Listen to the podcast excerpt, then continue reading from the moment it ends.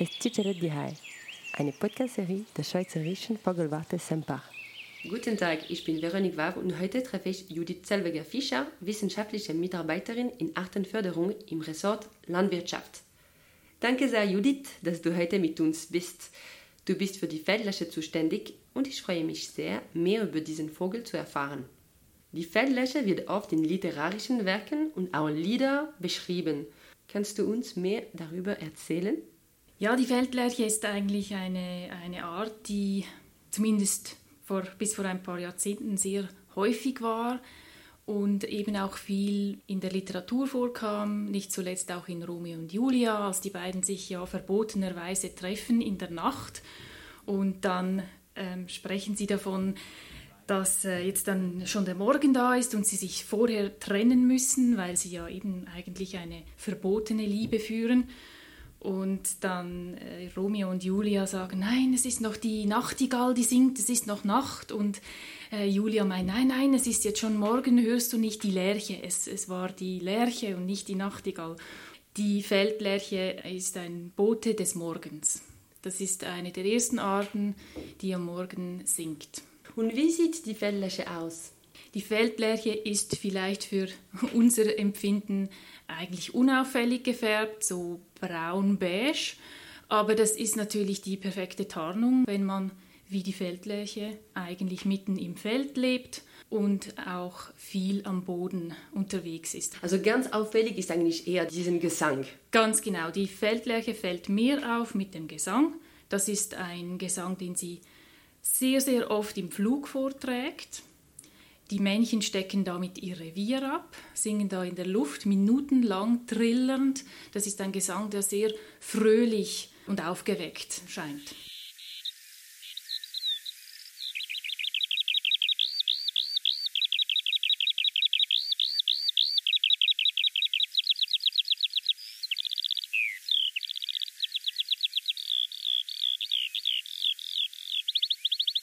Aber man hört diesen Gesang immer weniger, oder?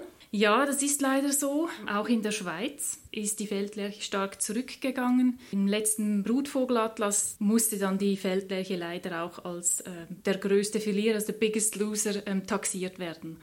Hat stark abgenommen, vor allem auch in den Tallagen im Mittelland. Bei der Vogelwarte, die Feldlerche ist eine Prioritätsart im Programm Artenförderung. Die ist eigentlich auch auf der roten Liste.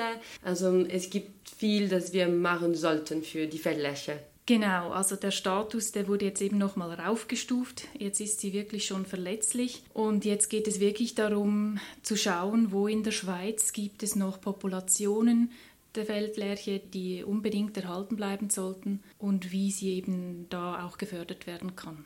Wie viele Feldlöscher gibt es jetzt in der Schweiz? Wie viele Brutpaare? Wir schätzen ungefähr 25.000 bis 35.000 Brutpaare. Das ist sehr wenig. Das ist einfach viel weniger als auch schon. Und die Feldlerche ist eine Vogelart, die in größerer Population eigentlich vorkommen sollte. Eine Feldlerche alleine hat kaum Bruterfolg. Ein isoliertes Männchen findet kein Weibchen. Sie brüten wirklich am liebsten in größeren Gruppen. Kannst du mir ein wenig erklären, was ist spezifisch an der Feldlerche? Die Feldlerche ist ein Bodenbrüter. Sie macht eine Mulde und äh, das ist ungefähr 8 cm Durchmesser, kleidet das aus mit Halmen und legt dann ihre Eier da hinein.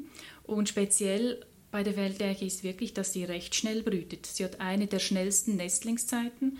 Die kleinen Feldlerchen sind nur ungefähr 8 bis maximal 10 Tage in diesem Nest. Und bis dann müssen sie einfach äh, jeden Tag mehrere Millimeter wachsen. Und dann gehen sie aus dem Nest raus und verteilen sich im Feld. Das ist so eine Raubvermeidungsstrategie. Sie können dann noch nicht fliegen, aber sie verteilen sich im Feld, damit, wenn eines geraubt wird, vielleicht nicht gerade alle geraubt werden. Und dann dauert es nochmal acht Tage und dann können die Feldlerchen dann langsam fliegen.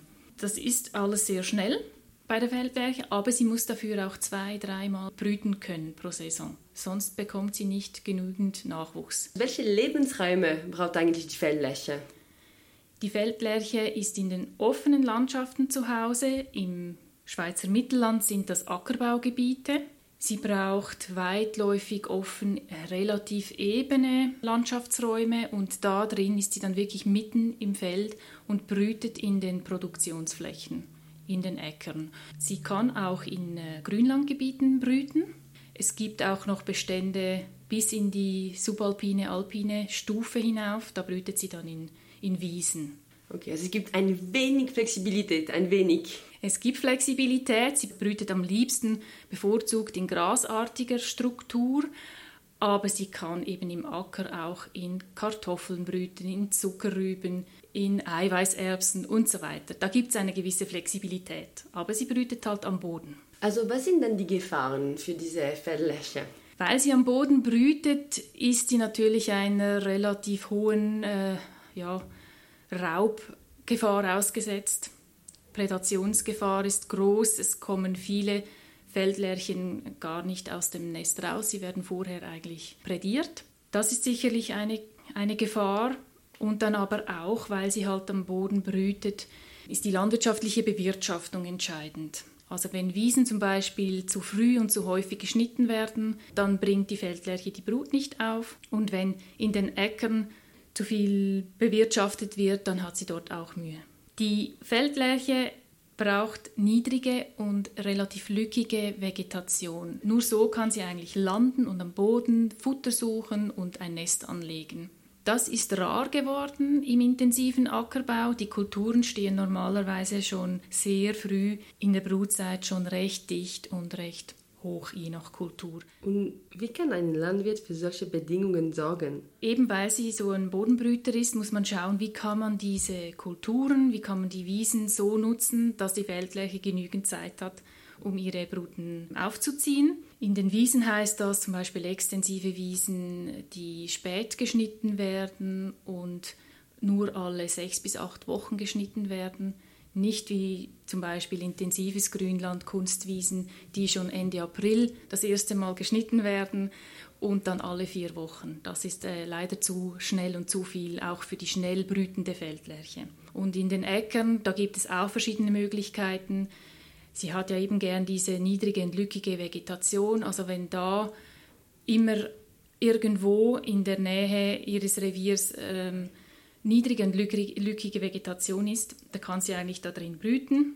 Und was auch noch ganz entscheidend ist, natürlich, dass sie genügend Futter hat für die Jungenaufzucht. Und sie füttert ihre Jungen ausschließlich mit Insekten, mit äh, weichen Insekten. Ich, ich, vergleiche das immer mit dem Hochproteinfutter, weil die müssen extrem schnell wachsen, die kleinen Feldlärchen. Das muss natürlich in genügender äh, Menge vorkommen. Die Insekten sind sehr wichtig und die Insekten haben es schwer. Da kann man entgegenwirken mit Biodiversitätsförderflächen. Also Landwirte können dann Biodiversitätsförderflächen anlegen, wo wirklich viele einheimische Pflanzen und eben auch Insekten ähm, gedeihen können. Gibt es neue Projekte, wo man bestimmte Maßnahmen probiert? Wir haben jetzt ein konkretes Projekt, wo wir zusammen mit der Fachhochschule Havel agronomisch und ökologisch untersuchen, was Weizsaaten in Winterweizen bringen und was Mais mit Untersaat bringt. Unter anderem eben auch der Feldlerche. Im Winterweizen, den nutzt die Feldlerche sehr gerne zu Beginn der Brutsaison, aber er wird dann eben auch schnell zu dicht.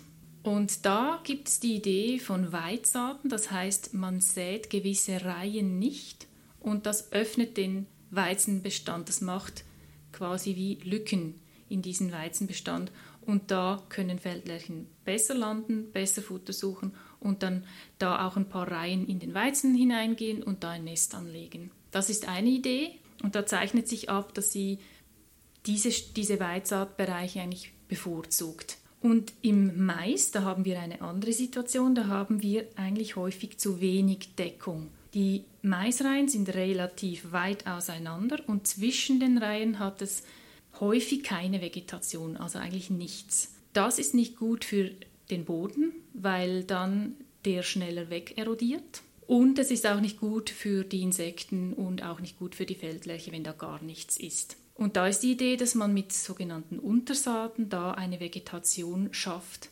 zwischen den Reihen, wo die Feldlärche brüten kann und wo es mehr Insekten gibt. Mit wem arbeitest du eigentlich? Welche sind die Aktoren, die die Feldlöscher da unterstützen können? Die wichtigsten sind sicher die Landwirte. Sie haben auch den direktesten Hebel, wirklich etwas zu tun und die, eben die, die Maßnahmen effektiv umzusetzen, wo die Feldlerche dann eben erfolgreich oder erfolgreicher brüten kann. Also was kann ich als äh, private Person machen eigentlich für die Feldlöscher? Wenn wir uns im offenen Feld wenn wir da hingehen und uns nah erholen, dann denke ich, können wir schon etwas machen. Zum Beispiel, wenn wir einen Hund haben, dass wir den während der Brutzeit auf den Wegen äh, behalten, äh, an die Leine nehmen, einfach ein bisschen mit Rücksicht eben auf die Feldlerche, die ja da in den Äckern und am Boden brütet. Okay, man könnte auch das eigene Konsumverhalten anpassen. Also zum Beispiel Labelprodukte bevorzugen, die für eine Förderung der Biodiversität und der Verläsche stehen und generell sich für Landschaft zu interessieren, für, für Auf jeden Fall. Auf jeden Fall. Die Feldlerche ist ja eigentlich auch einfach eine Zeigerart, eine Indikatorart. Wenn die Feldlerche vorkommt, dann bedeutet das, dass eben eine Vielzahl anderer Pflanzen- und Tierarten auch vorkommt.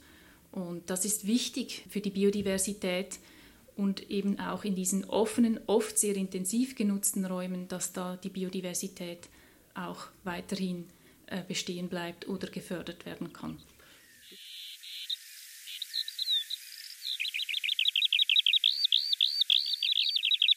Danke dir, Judith. Ich hoffe, dass der Gesang der Feldlöscher in Zukunft wieder vermehrt zu hören sein wird. Um mehr über die Feldlöscher zu erfahren, www.vogelwarte.ch Feldlöscher. Das war Es Cicere di Hai, eine Podcast-Serie der Schweizerischen Vogelwarte Sempach.